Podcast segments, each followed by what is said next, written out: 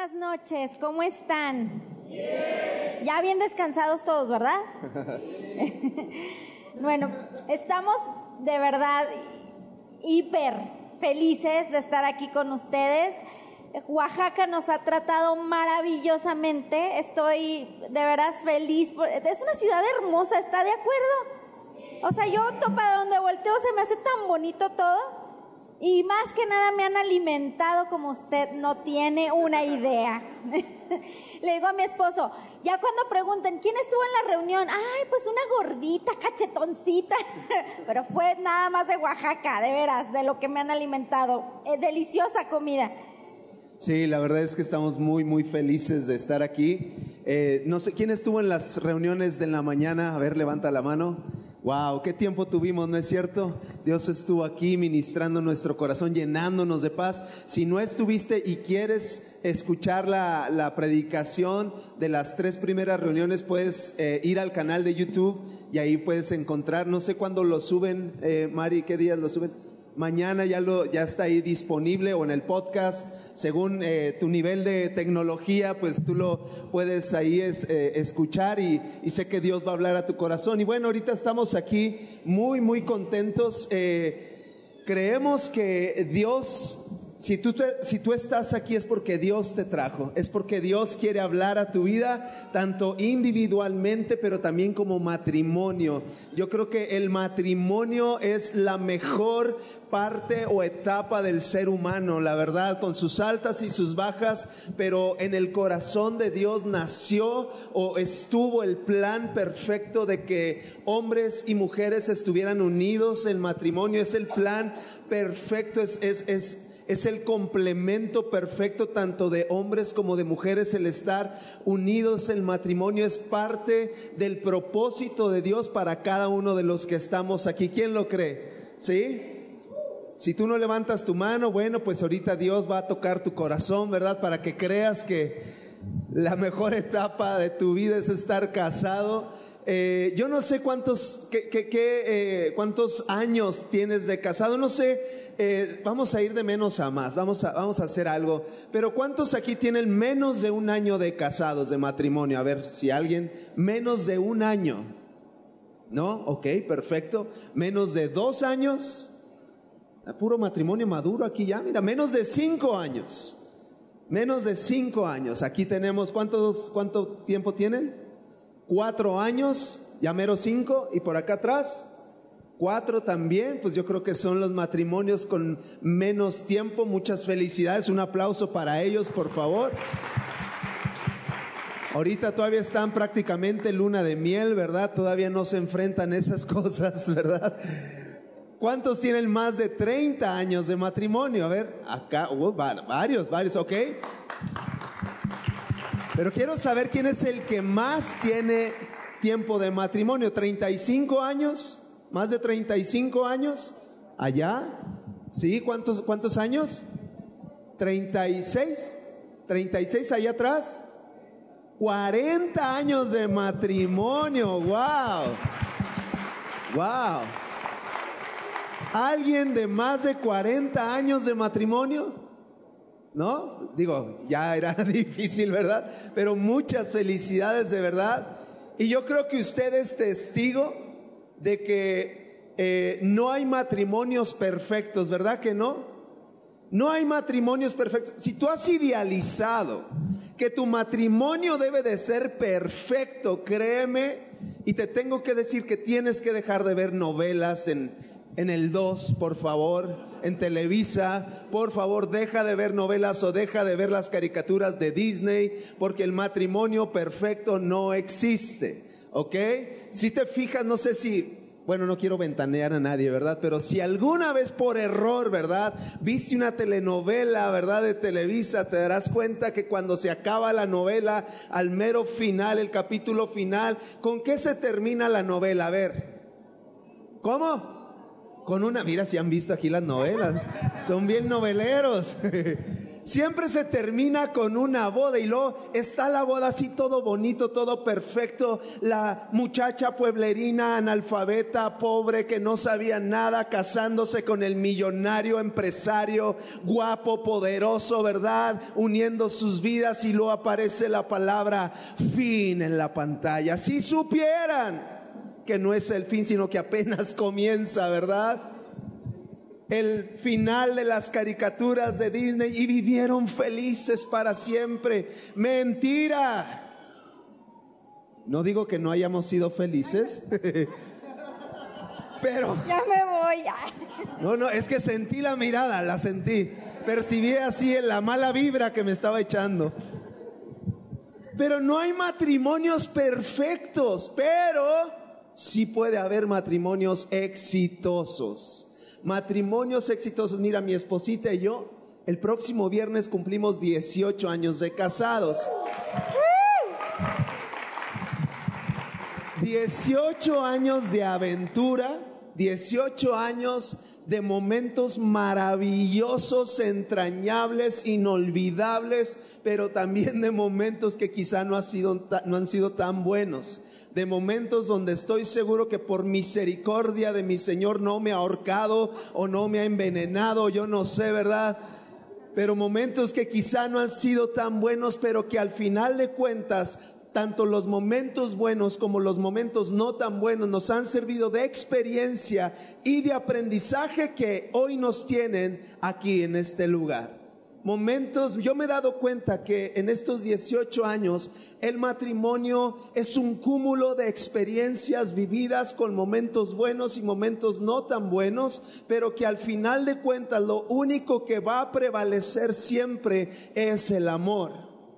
No el amor romántico, no el amor que nos ha vendido Televisa o Disney donde todo es miel sobre hojuelas, no, sino la decisión de amar la decisión de permanecer, la decisión que se toma todos los días de amarnos unos a otros, aunque a veces no lo merezca. Pero ella toma la decisión de amarme y de seguir conmigo, de permanecer y de no salir huyendo. Estoy hablando de esa clase de amor. Si tú estás aquí hoy es porque el amor ha prevalecido en tu matrimonio, ¿verdad que sí? Aún con los momentos que quizá no han sido tan buenos, lo que ha prevalecido es el amor. Y también nos hemos dado cuenta que para tener un matrimonio exitoso, lo más importante que tú y yo debemos hacer es aplicar los principios de Dios a tu vida, a tu familia y a tu matrimonio. Sin los principios de Dios, por mucho amor que tú tengas, no la vas a hacer. ¿Estás conmigo?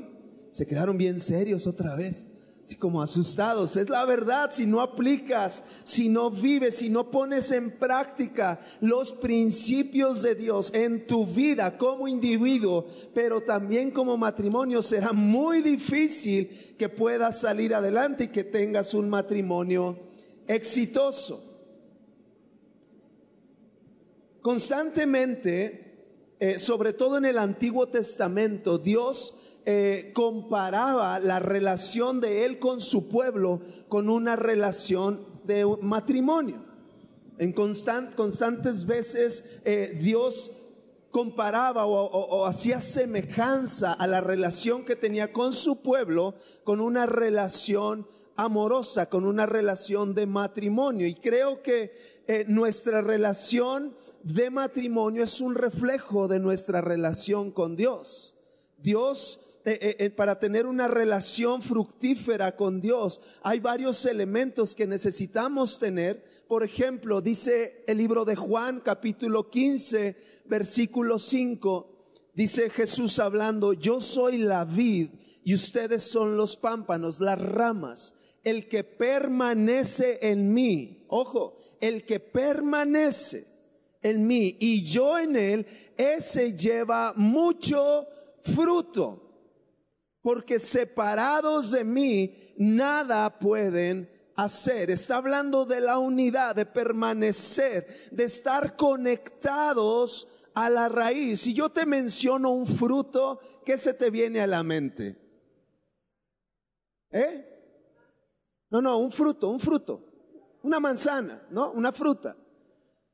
Una guayaba, dice aquí el pastor, traía antojo de guayaba, no sé, ¿verdad? Pero una fruta, ¿verdad? Que cortas de un arbolito, una fruta cuando tú te la comes, número uno, sacia, ¿ok? Número dos, alimenta. Y número tres, te da vida por todo lo, lo, que contiene, ¿verdad? Le da vida a tu vida. El permanecer unidos a Dios traerá un fruto en nuestra vida que nos va a saciar, que va a alimentar nuestra vida y que nos va a dar vida y podremos vivir la vida que Él planeó para nosotros. Y es lo mismo en el matrimonio cuando yo permanezco unido a mi esposa, y ahorita vamos a ver algunos elementos para yo poder permanecer unido a ella, esto va a traer un fruto, un fruto que nos va a saciar como matrimonio, un fruto que va a alimentar ese amor que tenemos el uno por el otro, pero también que nos dará vida. Y aun cuando haya situaciones complicadas, si yo me mantengo unido a ella, vamos a poder salir adelante victoriosos. Si estás conmigo hasta aquí, y así como Jesús dice, porque separados de mí, nada pueden hacer. Si yo me separo de mi esposa, no necesariamente físicamente o que me vaya de la casa, no. Podemos vivir juntos, pero estar separados, separados en, en, en nuestro corazón, en nuestra relación. Sabes, no podremos tener fruto y nada podremos hacer. ¿Estás conmigo? Ahora, para poder llevar fruto, para poder, quiero así como que hacerlo súper rápido porque mi esposa tiene algo impresionante que decirles, así que quiero dejarle casi todo el tiempo a ella.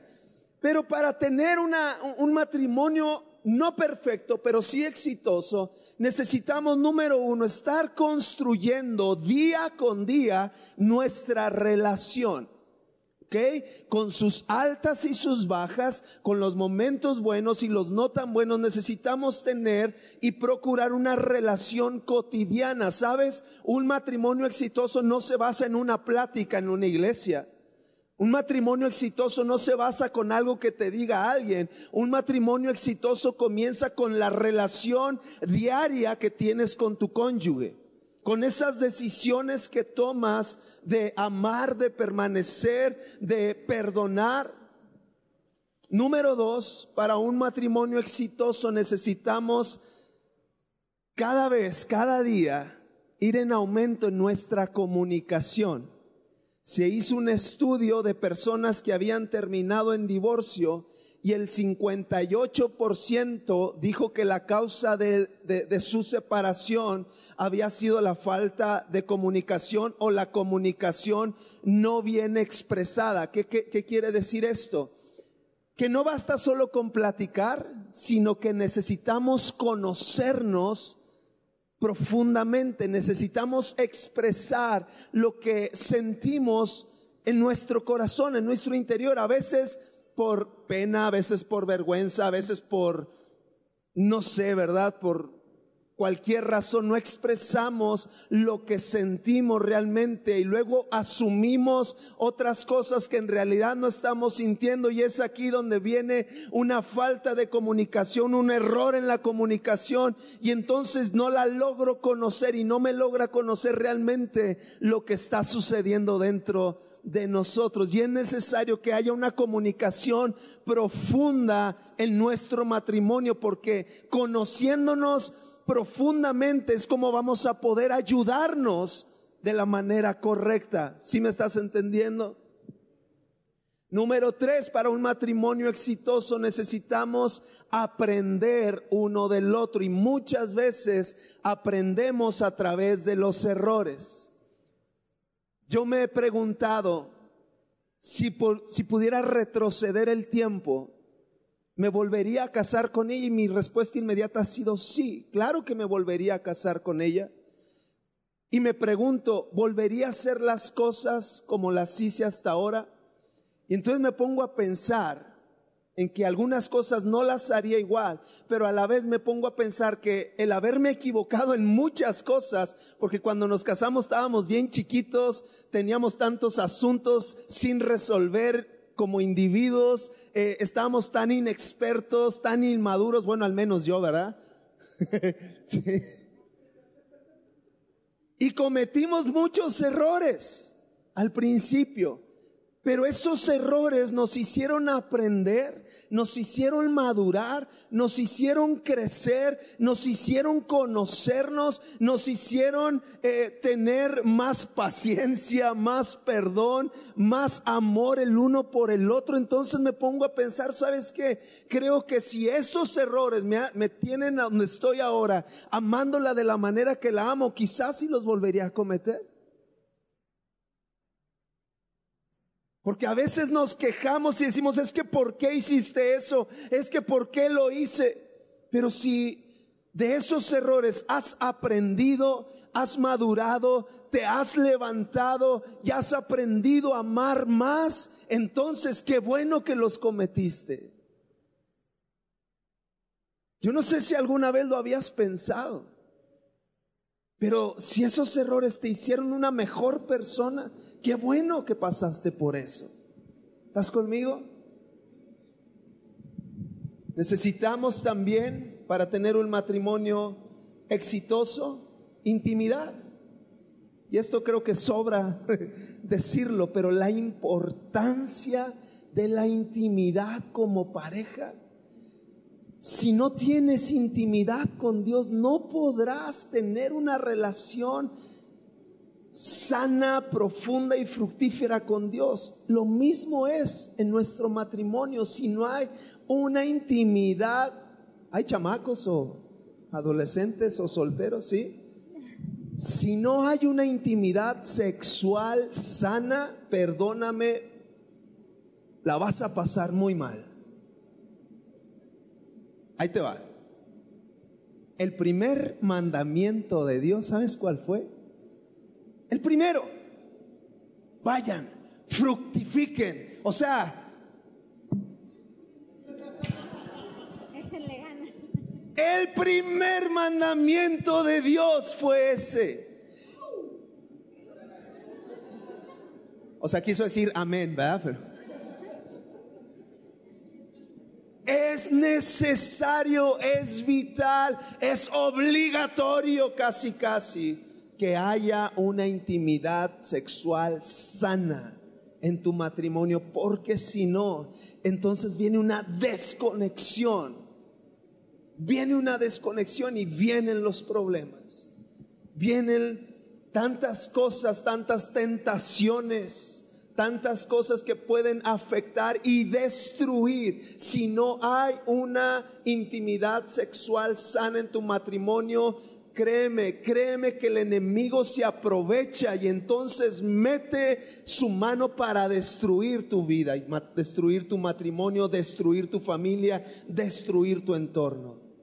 Es tan importante, es tan importante la unión física entre tú y tu cónyuge, porque eso traerá sanidad, eso traerá, wow, tantas cosas tan hermosas, de verdad, el conocerse más profundamente, ¿verdad? Nunca mejor dicho, eh, el, bueno, ustedes me entienden, ¿verdad?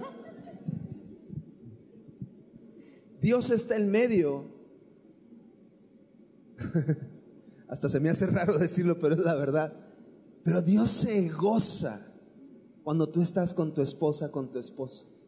Dios dice, bien, mi hijo, ándele así, ¿qué le cuesta? ¿verdad? Estoy orgulloso, ese es mi hijo. ¿verdad? Dios se goza porque es su intención, es su corazón, es el propósito. No entiendo iglesias cristianas que condenan el acto sexual. No, no, no, no, no. No, es para fructificar nada más. ¡Qué absurdo! Es para que goces, es para que te sientas bien, para que tengas placer. Dios no está peleado con el placer sexual. Por supuesto que no, a Dios le agrada cuando tienes esa intimidad con tu cónyuge. Y esto, algunos se están poniendo incómodos. Puedo ver sus caras. Pero necesitas, ahorita saliendito, pero rápido.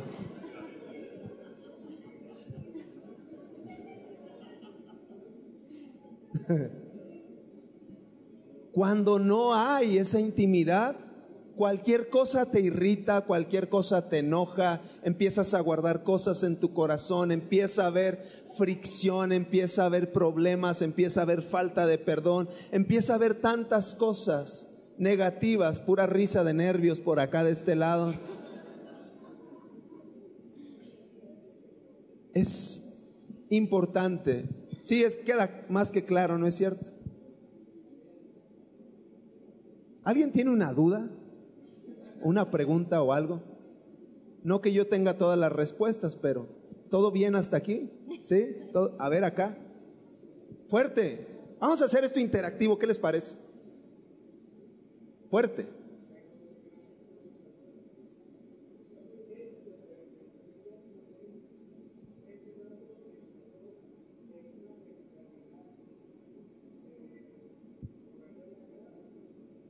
A ver, espéreme, espéreme, espéreme, porque yo no le oigo nada.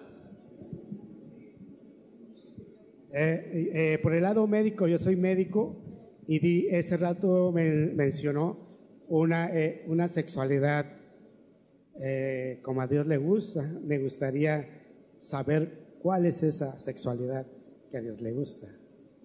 ¿Cuál es esa sexualidad que a Dios le gusta? Bueno, principio de cuentas en el Génesis cuando Dios estaba creando, creó a la mujer, digo, perdón, creó al hombre primero y como dice el dicho, echando a perder se aprende, ¿no? Vio Dios ahí que dijo, ah, como que nada, sí está bonito, pero como que, no sé, algo le falta o algo le sobra, ¿verdad? Según como lo quieras ver dijo, tengo que hacer, y, Dios dijo lo siguiente, no es bueno que el hombre esté solo, le haré una ayuda idónea, una ayuda en el cual eh, pueda él pueda hacer su balance. Y entonces creó a la mujer y como dije ahorita, el primer mandamiento de Dios fue fructifiquen, multipliquen. Se estaba Dios diciéndoles tengan sexo. Ustedes son la primer pareja, ustedes son esposo, esposa, tengan sexo. La sexualidad que Dios planeó fue cuando el esposo y la esposa se unen. El matrimonio y entonces viene una sexualidad sana. Viene un disfrute, viene placer de unirte con tu esposo, con tu esposa. Esa es, creo yo, que es la sexualidad que Dios planeó que Dios es que está en el corazón de Dios, en el propósito de Dios. Cuando se hace eso de manera correcta, ¿tienes algo que decir, mi amor? Adelante, por favor. Es que si no, no me va a dejar hablar. Ya se dieron cuenta, ¿va? bueno, creo que también la, la Biblia dice que no se debe de negar el uno al otro. ¿verdad? Entonces yo creo que una sexualidad sana es que haya esa conexión, que haya una unión, que haya que haya ese tiempo tan personal, tan, tan íntimo, ¿no? Que es con la pareja donde, donde ya son uno, como lo habla la persona, perdón, la palabra de Dios. Entonces, esa es la sexualidad sana. No, o sea, y, y con la pareja, con el esposo, con la esposa específicamente. O sea, así es como Dios lo, lo, ve hermoso porque así es como Dios lo hizo. Y como decía mi esposo, en cuanto a, a que muchas veces hay la mentalidad de que las relaciones son solo para tener hijos. No, o sea, Dios hizo el cuerpo ah, del hombre y de la mujer de una manera tan minuciosa, tan específica, que puso terminales nerviosas que pudieran ah, sentir placer ambas partes, ¿no? Entonces, eh, Dios nos está hablando ahí que como nos hizo es también para tener placer y esa intimidad es, es tan, tan bonita delante de Dios, de verdad, es algo tan tan necesario en la pareja como lo hablaba mi esposo y esa es la, las relaciones íntimas sanas, no con tu esposo, con tu pareja, con tu esposo, esposa, como ya casados. Y, y ahí tener tú la intimidad, ya digo, de repente hay tanta, tanta, tanta mala información que de repente se distorsionan muchas cosas. Entonces, yo creo que nuestro mejor ejemplo o, lo que mejor nos puede sacar de dudas es que tengamos una comunión con Dios y con su palabra, para que sepas qué, cosas traen paz en tu corazón en cuanto a la intimidad y que sepas qué es lo que la palabra de Dios dice al respecto. Así es, dice la palabra de Dios, y dejará el hombre a su padre y a su madre y se unirá a su mujer y serán una sola carne. Y como empezó mencionando mi esposa, este cuerpecito que tú ves aquí ya no es mío, es de ella. Y yo no me le puedo negar, este cuerpecito no es de ella, es mío y no me lo puede negar. Dice segunda de Corintios, no me recuerdo qué versículo, pero creo que fue lo que hablé la vez pasada que estuve aquí hablando a matrimonios, pero la fórmula perfecta de Dios para tener un matrimonio exitoso está consiste en dos palabras, cómo agradar. Dice la palabra de Dios, el casado se ocupa de las cosas terrenales y de cómo agradar a su esposa. Y dice de la mujer, y la mujer casada se ocupa de las cosas terrenales, de sus responsabilidades, pero también de cómo agradar a su esposo. Yo tengo que vivir mi responsabilidad principal, aparte de proveer, de trabajar, de cuidar, de proteger, es cómo agradarla a ella. Si yo vivo para agradarla a ella, créeme, me va a ir bien. Si ella vive para agradarme a mí, le va a ir muy bien una de las cosas más terribles que existen en el matrimonio es el egoísmo, el esperar, el pedir, el demandar, el esperar que ella haga algo, el esperar que para que nuestro matrimonio esté bien, yo estar esperando que ella cambie, que ella haga, que ella empiece. Lo que yo tengo que hacer es agradarla a ella y viceversa. Entonces, eh, una, una de las cosas que también, ya voy a terminar, mi amorcito, lo prometo que debe haber en un matrimonio es agradecimiento. Es tan importante el agradecimiento. Yo no sé cuándo fue la última vez que tú, hombre, le agradeciste a tu mujer por esa comida que te hace, por cuidar a tus hijos, por ayudar, por tener una casa limpiecita, porque todas tienen la casa limpiecita, ¿verdad que sí? ¿Cuándo fue la última vez que le agradeciste a tu esposa todo lo que hace por ti? Pero no de que, ah, gracias, mi amor. No, no, no. Que te sentaste. Gracias, mi amor. Gracias porque cada día que llego a la casa cansado, estresado, quizá ahí está una cena en la mesa servida para mí.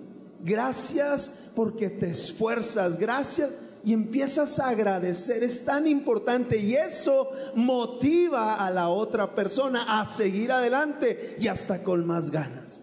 ¿Cuándo fue la última vez tú, mujer, que le agradeciste a tu esposo por trabajar, por proveer, por cuidar, por protegerte? ¿Cuándo fue la última vez que te tomaste el tiempo, quizá no solamente con palabras, pero con un detalle? Un detalle que muestra tu agradecimiento hacia el otro. El agradecimiento trae unidad, mis queridos amigos. Cuando agradeces, te unes. El agradecimiento trae unidad. Y número, bueno, la, otra, el otro eh, elemento tan importante para un matrimonio exitoso es el respeto. Es el respeto. Yo sé que quizá está de más decirlo aquí, porque todos son muy respetuosos con su cónyuge, yo lo sé. Pero es necesario que haya un respeto, que yo honre la vida de mi esposa, que yo honre lo que ella hace, lo que ella piensa, cómo ella siente, su individualidad. Yo tengo que respetar y honrarla a ella por lo que ella es. Y viceversa. Y el último, ya esto te lo dejo, mi amor, porque creo que es esto lo que vas a hablar, pero necesita ver en un matrimonio para ser exitoso, necesita ver perdón. El perdón es tan importante. No podemos ir caminando en la vida con un costal de resentimientos cargando en la espalda.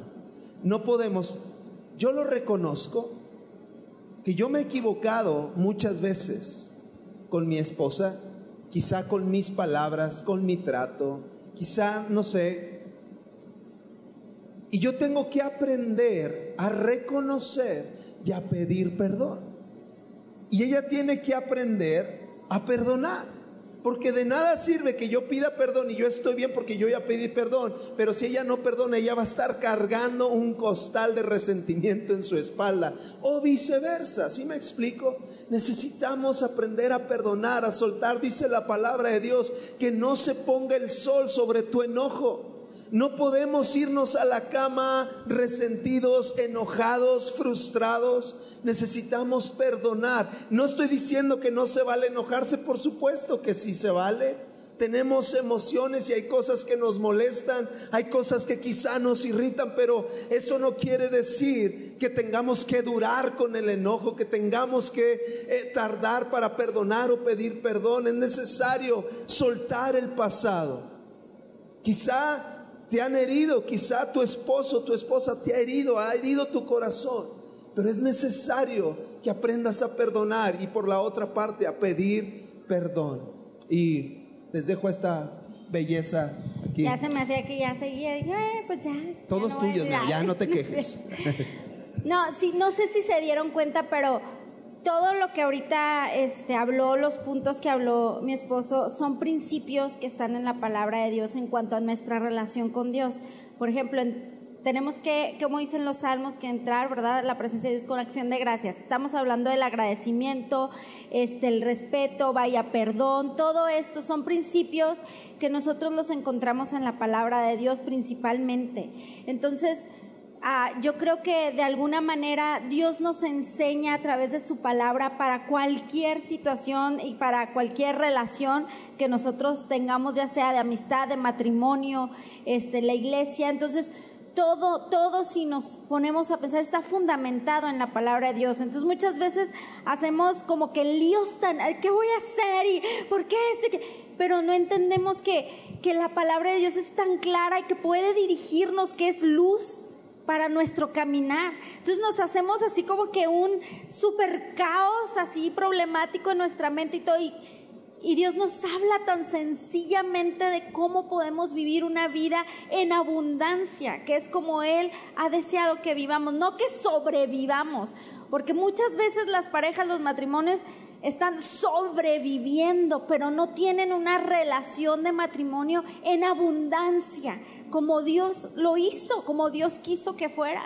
Entonces uno de los puntos que, yo quería tomar es el, perdón. ¿Por qué? Porque creo que la falta de perdón es como cuando dicen el, dicho eso de, de, las abuelitas, ¿no? Que, que va de gotitas, de gotita y hasta que el vaso se llena y pum, ¿no? Que termina divorcio, ¿va? Entonces, no es que ya me llenó el vasito y ya troné, adiós, bye, ¿verdad?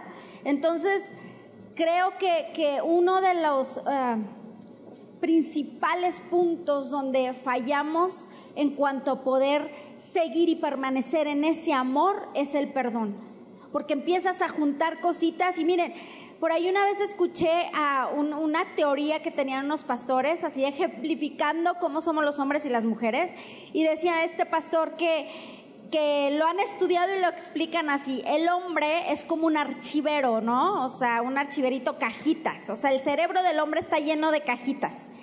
Y el hombre puede entrar a una cajita, así, nada más a una, en el momento en el que está viviendo. Es decir, si él está trabajando, si él está en su trabajo, y la esposa le habla, oye, nada más te quería recordar que, que necesito que me... Todo eso, ¿no? Y el esposo está así como, estoy en el trabajo, ahorita te hablo. Y le cuelga y se queda así como en choco porque estoy enfocado en el trabajo y solo puedo estar en ese momento enfocado en el trabajo. Y las mujeres las ejemplifican como un plato de espagueti. O sea, todo lleno así de espagueti, los fideos por todos lados y la mamá está cargando el bebé aquí y está haciendo por acá calentando la leche y acá tienen el micro no sé qué y luego con la otra mano le habla al esposo para decirle que no se le olvide. O sea, hace todo la mujer. Y se está pintando aparte. Ay, aparte se está pintando. Va manejando y se está pintando, ¿eh? Y viendo una serie de Netflix. Ah, también, o sea, somos, hacemos de todo. Entonces, el hombre, como es así, solamente se enfoca en una sola cosa y tiende a ser mucho más práctico en todas las áreas, ¿verdad? Eh, y principalmente en la emocional. O sea, la mujer, como es todo un espagueti, así que tiene mil cosas, o sea, no llegó temprano del trabajo porque el jefe se portó bien mala onda y lo puso a hacer más trabajo y la esposa ya está, ya tiene otra. Ha de ser la secretaria esa, la del pelo largo. Si ya vi, ya vi cómo lo ve, ¿no? Y ahí estás haciéndote una novela dentro de todos tus espaguetis. Aparte de estar haciendo la comida, de estar agarrando el bebé ya estás pensando una novela fatal. Y luego llega tu esposo así de que no, es que me, sí, tu jefe Sí, tu jefe ahora tiene el pelo largo, ¿eh? ¿Eh? ¿Ah? Entonces, ahí las mujeres estamos en un caos un poquito difícil por nuestras emociones, porque tendemos a ser muy emocionales. Y hay hombres que también lo son, ¿eh? Entonces, creo que un punto muy importante es el perdón. Y yo les voy a platicar un poquito de una situación, perdón, que perdón, me sucedió a mí. Este, yo recuerdo que era un tiempo donde, donde doña Iveta había dejado que entrara el rencor y entrara el enojo. Y mire, de antemano le digo, usted entra al matrimonio ya con maletas, ¿eh? O sea, ya trae cositas cargando porque tal vez usted viene de un matrimonio, sus padres tenían un matrimonio disfuncional. Entonces su ejemplo de matrimonio estaba un poquito retorcido. Entonces ya trae una maletita cargando de lo que vio. Entonces entra al matrimonio para echarle más a la maleta. Entonces llega un punto donde ya la maleta está bien pesada. Porque aparte de lo que vio que estaba distorsionado, empieza usted a actuar de la misma manera distorsionada. Si es que usted no dejó, perdonó y soltó a Dios todo lo que ya traía. Entonces, bueno, volviendo, yo ya traía una maleta, pero de aquellas maletas, o sea, yo sentía que, que mi familia había inventado la palabra disfuncional, o sea, ese grado. El matrimonio de mis papás era un caos espantoso entonces yo tenía un ejemplo distorsionado de lo que era el matrimonio. Entonces todo, todo lo veía así como que no, no, no, no, ah, igualito a mi papá, es igualito a mi papá. Y ya todo lo veía así caótico. Entonces fui guardando, fui guardando rencor y llegó un punto en el de que ya traía yo mi corazón entenebrecido de, rencor y ya todo lo veía mal.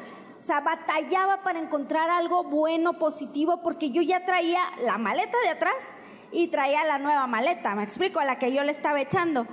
Entonces recuerdo que ya traía muchas cosas, dejé que de veras entrar el rencor, sutilmente el enemigo ya había hecho un nidito en mi mente. Y digo, había mucha victoria en la vida, en mi vida, o sea, sí tenía mucha victoria, pero había muchas áreas en mi vida donde me sentía en derrota, ¿no? Y mira, el chanclas, Satanás, o como le quieras llamar, sabe sabe cuál es la pata donde cojeas, no sabe dónde darte para que pueda derrotarte, porque él solo vino ¿qué? A matar, robar, destruir. Entonces sabe cómo. Entonces yo sí estaba así en un punto donde ya decía, no, yo ya no puedo más, ya, ya, ya. Y me acuerdo que me fui a un, a un evento cristiano, a un congreso. Y yo de veras, yo ya iba así como que arrastrando la toalla, como dicen, ¿no? Yo andaba, mis emociones estaban, yo ya traía rencor, todo, todo. Y recuerdo que nadie oró por mí, yo estaba ahí paradilla y yo le dije, Dios, o sea, tú sabes cómo estoy, haz algo en mi vida. O sea, tócame, o sea, yo decía, libértame, sáname, lo que tú quieras, pero haz algo. Y recuerdo que yo decía que alguien venga y ore por mí, que, ah, que siempre está así como que venga la que la ungida que está enfrente y ore por mí. No, pues ni me pelaron, o sea, nadie me peló, la verdad, estaba yo solilla y este y estaba la presencia de Dios de una manera tan hermosa que llegó un momento donde como que dejó de sonar todo y estaba yo frente a Jesús. Y de veras fue tan real porque lo sentía tan cerca de mí, yo tenía mis ojos cerrados y escuché esta pregunta en mi corazón. Me dijo, ¿qué quieres que haga yo por ti, Ivette? Entonces imagínate que esté Jesús frente a ti y te haga esa, esa pregunta. Yo me acuerdo que me quedé en ceros, o sea, yo decía, ¿qué quiero? ¿Qué quiero que haga por mí? O sea, ¿que, ¿por dónde empiezo? ¿Qué le pido? Y, y yo decía, Señor, no sé. Llegué al punto que le dije, no sé, pero solo tú sabes qué está pasando en mi corazón. Le dije, haz algo, haz algo en mí. En ese momento de verdad yo, yo sentí que, que, que todo, todo, todo estaba cambiando dentro de mí porque mi, mi oración de repente cambió y le dije, Dios, muéstrame lo peor de mí. O sea, yo en mi mente era, mira todo lo que me han hecho, mira, y te acuerdas esa vez que me dijo, o sea, yo estaba viendo para afuera. Pero cuando se presentó enfrente Jesús y me dijo, ¿qué quieres que haga yo por ti? Me hizo ver adentro. Y mi respuesta al final fue, Jesús, muéstrame lo peor de mí. Muéstrame lo que hay en mi corazón, que es lo más feo, oscuro y, que, no te agrada a ti. Después de que yo hice esa oración, yo, yo nada más lloraba, pero yo sabía que Dios estaba haciendo algo en mí. Días después empecé a sentir, dije, Dios, esta no es la primera vez que te topas con alguien como yo, que no sabía ni qué rollo.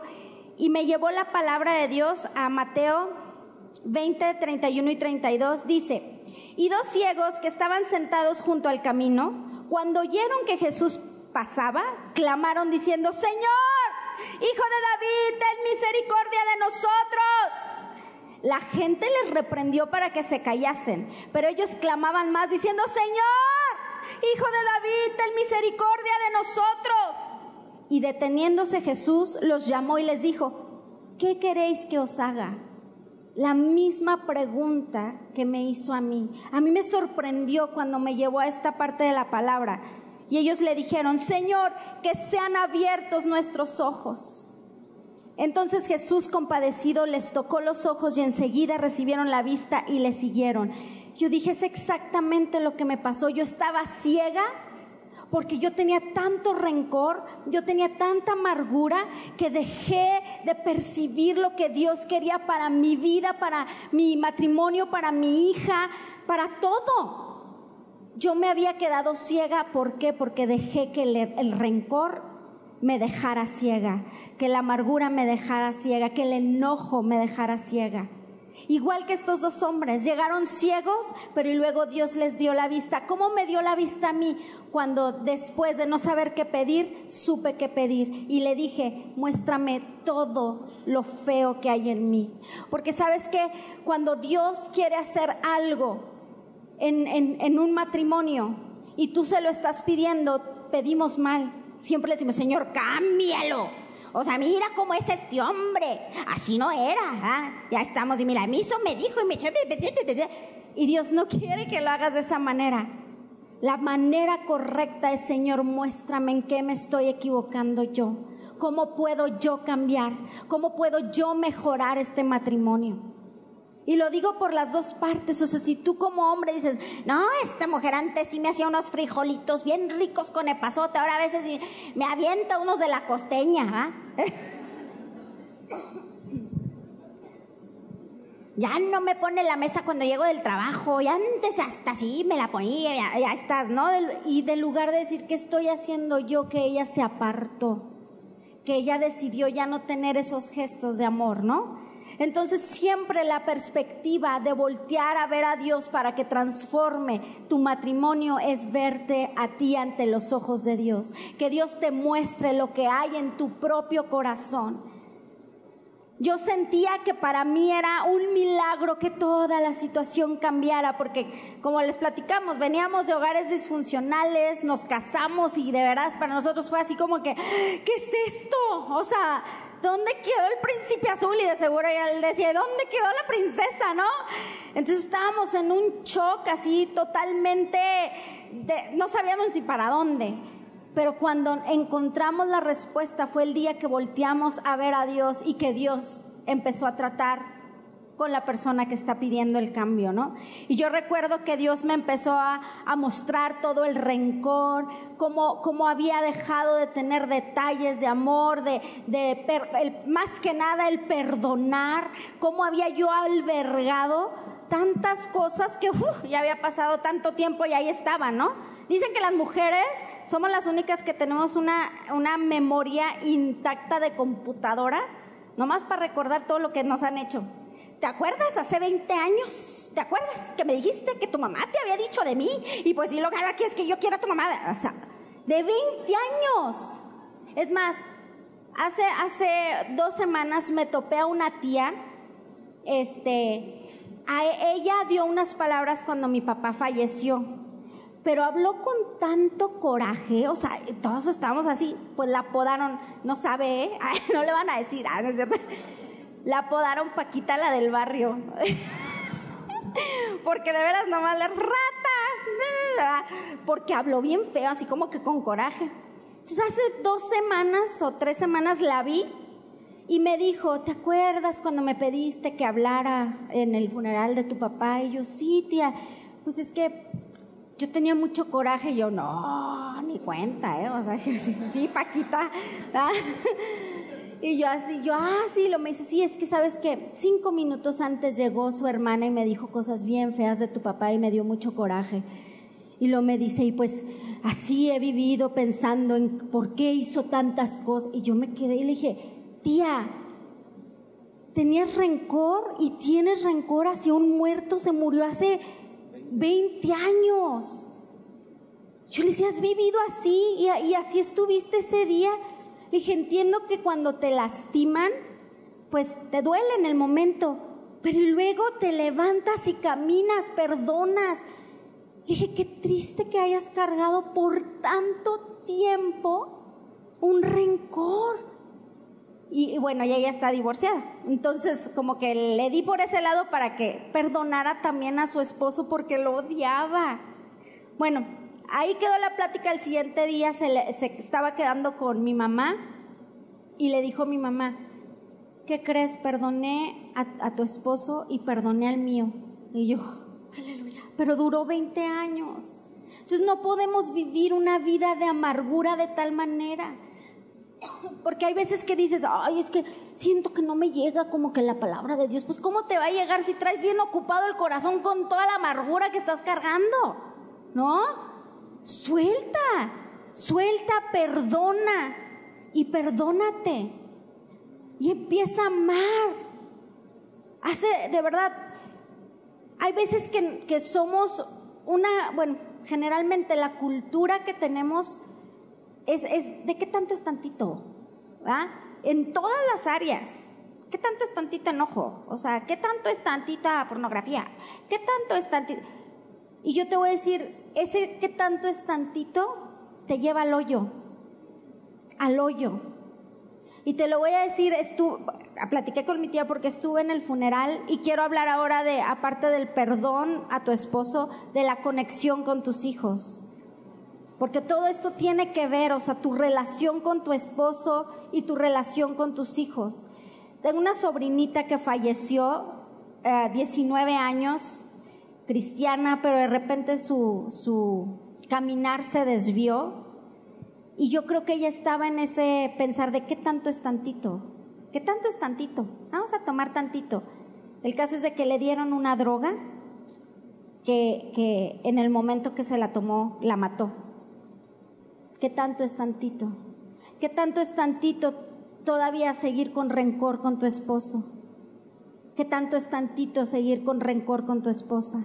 ¿Qué tanto es tantito no estar atendiendo las necesidades de, tu, de tus hijos porque estás envuelto en que tienes un matrimonio que no está funcionando? ¿Qué tanto es tantito?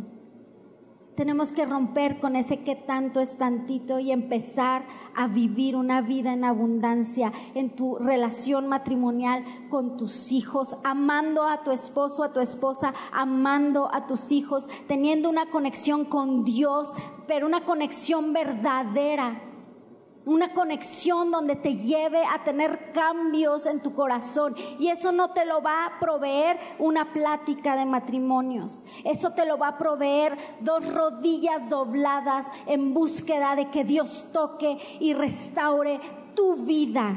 Y luego como consecuencia vas a ver que todo lo demás va a cambiar. Cuando tú empiezas a cambiar por efecto, empieza a cambiar todo lo que está a tu alrededor. Mire, si por ejemplo usted dejó de hacerle la sopita de fideos con chipotle, el que le gustaba a su esposo, vuélvasela a hacer y empiece a decir cuánto te quiero, cuánto te amo y dele besitos y yo le decía, ah, si funciona eso de ir a la iglesia, le está funcionando, ahora sí voy a ir, ¿verdad? Con más ganas. Empiece a tener actos de amor empiece primero por doblar sus rodillas. Si la dejó de doblar porque trae tanto rencor que ya ni siquiera quiere voltear a ver a Dios, quítese eso de la mente y doble la rodilla. De veras, si ahorita van a ir al, como dijo mi esposo, al chacachaca, doble rodilla antes del chacachaca. ¿Va? Perdone a su esposo, ame a su esposa, perdónense. Y empiece de veras a tener una vida en abundancia, porque ese que tanto es tantito le va a llevar al hoyo, tal vez en su matrimonio, tal vez con su relación con sus hijos, con Dios. O sea, tiene que volver a los principios, volver a buscar la presencia de Dios, doblar su rodilla y decirle, Señor, muéstrame lo peor de mí. Y cuando usted empiece a ver cómo Dios le muestra todo el rencor que traía, las actitudes tan feas que usted traía y toda esa situación, usted va a decir, híjole, Dios ayúdame a tener indicios de amor. Yo recuerdo que le hice una, una promesa a mi sobrina, ya no estaba, pero le dije, de hoy en adelante, porque todas estas situaciones como que te mueven y te centran. Y le dije, mi promesa es que voy a vivir una vida que impacte para la eternidad. No desperdiciar ni un momento porque no sabemos qué va a pasar el día de mañana. Nuestra vida es un soplo. Y si usted ahorita tiene vida y tiene a alguien enseguida quien puede amar, ámele, perdónele. Y si usted puede voltear al cielo y decirle, Dios, te anhelo, te necesito, me he sentido en un desierto, dígaselo. Y que ríos corran de agua viva desde el trono de Dios llenándolo a usted y a su familia. Yo creo que es nuestro tiempo, es el tiempo de encontrarnos con Dios, con nuestra pareja y con nuestros hijos. Es el anhelo de Dios. No crea que es nada más algo que usted anhela, es el anhelo de Dios. Que usted tenga esa vida preciosamente vivida en abundancia, en todos los aspectos. Y mire, se va a avivar su matrimonio, su vida primero que nada, su matrimonio, su intimidad, sus hijos. Va a empezar a haber un impacto alrededor de usted, su vecino que, le, que la odiaba, su vecina va a decir, es que me cae recuerdo porque siempre me queda con la Biblia. No, ahora va a querer venir a ver por qué, cómo le hacen con la Biblia, porque usted es bien buena gente. ¿Va? Entonces, creo que lo principal, lo principal es que ahorita empiece usted por buscar a Dios, por perdonar. Si usted está como yo estaba esa vez, que le dije, Dios, ya no puedo. Él sabe. Él sabe que usted ya no puede. Él sabe que usted ya llegó a su punto, a su límite. Si usted está en ese momento, en ese preciso lugar de decir, yo ya no puedo, Dios quiere hacer algo con usted y con su matrimonio, con su familia. Mire, en Mateo 26, 36, quiero decirle que Dios entiende perfectamente lo que está viviendo usted. Dice entonces Jesús se fue con ellos al huerto de los olivos llamado Getsemaní y dijo, siéntense aquí mientras voy ahí para orar. Se llevó a Pedro y a los hijos de Zebedeo, Santiago y Juan y comenzó a afligirse y a angustiarse les dijo, mi alma está destrozada de tanta tristeza hasta el punto de la muerte. Quédense aquí y velen conmigo. Él se adelantó un poco más y se inclinó su rostro en tierra mientras oraba. Padre mío, si es posible que pase de mí esta copa de sufrimiento. Sin embargo, no quiero que se haga tu voluntad, sino la mía. Yo sé que Tal vez tú tratas de evitar a toda costa el dolor que puedes estar sintiendo. Pero ahí está, él ya no puedo. Y Jesús estaba en ese punto. La una traducción dice que cayó sobre su rostro, no que lo inclinó, cayó sobre su rostro. Y decía, ya no puedo con este dolor. él sabe lo que está sintiendo cuando dices, ya no puedo. Él sabe. Y Él quiere hacer algo por ti, por tu matrimonio. Deja que Él recoja cada pedacito. Si tu corazón lo traes en pedacitos, deja que Él recoja y que de esos pedacitos haga una obra de arte hermosa.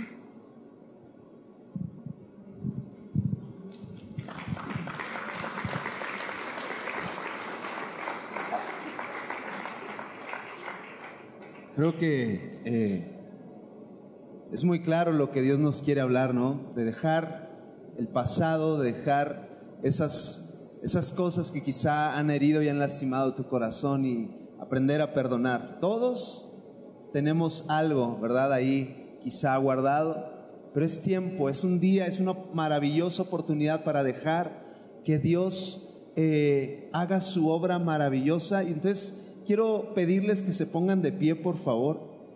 Y esto me gusta mucho hacerlo. Hay tres áreas en las cuales debemos trabajar todos los días. En el área del perdón, como ya escuchamos, en el área del agradecimiento y en el área de expresar lo que sientes por tu esposa. Yo sé que yo amo a mi esposa y la amo muchísimo, pero de nada sirve que yo lo sepa si no se lo digo. De nada me sirve yo saber cuánto la amo y pensar en ella y estar enamorado de ella y que yo la amo muchísimo y que es lo mejor que me ha pasado. Pero de nada sirve si no se lo digo, si no se lo hago saber, si no se lo expreso, si no le doy un detalle, si no le doy un regalito, si no la lleno de besos. Pues nada, de nada sirve si ella no lo sabe. Y esas tres áreas necesitamos trabajarlas todos los días. Nuevamente lo dije y lo dijo también ella. Eh, tu matrimonio no se va a construir por una plática, tu matrimonio se va a construir día tras día con las decisiones que tomas. ¿Qué es más fácil cuando hay un conflicto matrimonial? ¿Qué es más fácil? ¿Enojarte o pedir perdón? Lo más fácil es enojarte y no hablar y ya la, le hago la ley del hielo y no le hablo hasta que... No, no, no. Lo más fácil es eso. Pero ¿qué es lo que más nos conviene? Necesitamos trabajar, construir nuestro matrimonio, nuestra familia todos los días, día tras día, aprendiendo de las cosas buenas, pero también de los errores. Así que ahorita yo quiero que nos pongamos de frente. Por favor, ponte de frente ahí con tu esposo, con tu esposa. Y vamos a expresar en estas tres áreas. Número uno, yo quiero que tú lo sabes, quizá no te conocemos o la gente no te conoce, pero tú sí conoces tu situación y sobre todo Dios conoce lo que has vivido, lo que estás cargando, quizá sin la intención de lastimar. Tus palabras han lastimado, tu trato, lo que has vivido, lo que has expresado ha lastimado a la otra persona. Nuevamente, quizá no con la intención, yo mi intención jamás sería lastimar a mi esposa. Sin embargo, a veces mis palabras ásperas y duras hacen que se lastime. Aunque no fue mi intención, si la lastiman y tengo que aprender a pedir perdón y a perdonar. Entonces, vamos a tomarnos unos minutitos nada más yo quiero que tomes a tu esposo, a tu esposa, que la abraces o que se vean frente a frente. Y si tú sabes que hay algo, escúchame bien, ahorita no es tiempo de orar, ahorita es tiempo de hablar con él o con ella. Si tú sabes que hay algo que tienes que pedir perdón o perdonar, yo quiero que lo hables. Háblalo y dile, mi amor, perdóname por esto, por esto, por esto y por esto. O dile, mi amor, yo te perdono porque esto y esto y esto y esto. Tómate el tiempo, tómate unos minutitos, un par de minutos nada más, para expresar perdón, para pedir perdón y para perdonar. Por favor.